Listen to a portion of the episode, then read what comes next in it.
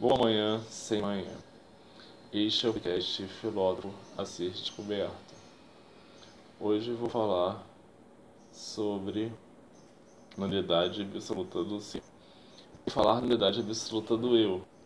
Não, não é mera depressão ou simplesmente mergulhar na ilusão e deixar a autenticidade no mundo te domar. É não ser senhor de si mesmo é pior que vegetar, mas para si mesmo isso basta, pois não tem fuga. Mas o outro viés é estarmos conectados a tudo e todos e deixamos de ser nós mesmos. Uma sincronia singela, serena e plena. Uma completude com o cosmos, com a mente nível transcendental e perene. A nulidade absoluta do eu ou do ser, você anula de tal forma que você vai se tornando automático, automático, automático, chega a ser né, um vegetal, ou uns vão né, até comparar com um verme.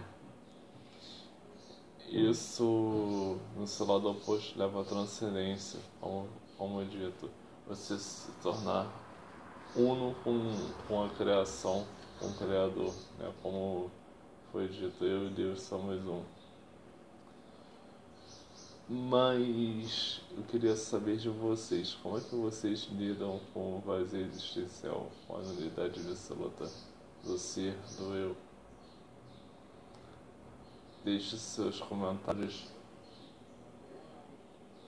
embora eu esteja conversando na plataforma agora.